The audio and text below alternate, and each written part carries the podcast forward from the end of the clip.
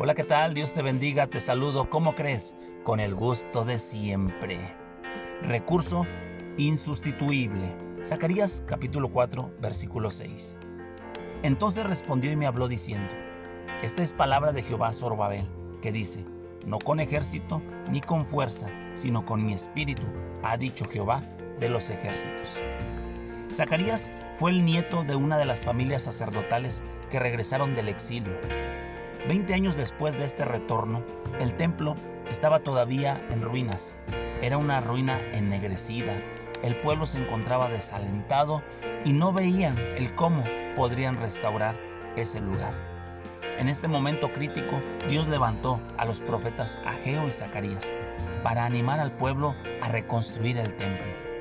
Los cautivos que regresaron entonces eran débiles, acosados por muchos enemigos aún, se encontraban cansados en su ánimo, su espíritu estaba desalentado y sobre todo eran pobres. No tenían los recursos económicos y humanamente hablando para llevar a cabo esta obra.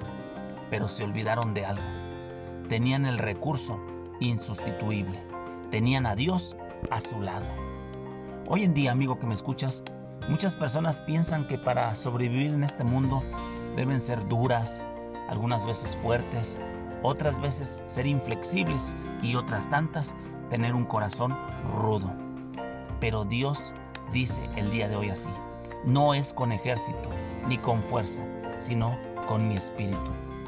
Al día de hoy quizás te encuentres ante un reto, un desafío o una situación que lleva tiempo en tu vida y que desearías que cambiara, pero te encuentras débil, desalentado y no miras recursos en tu poder para poder cambiar esa circunstancia. Pero no te olvides, tienes el recurso insustituible. Dios está de tu lado, pues no es con ejército ni con fuerza, sino con su espíritu. Solo a través del Espíritu de Dios se logran cosas de valor duradero.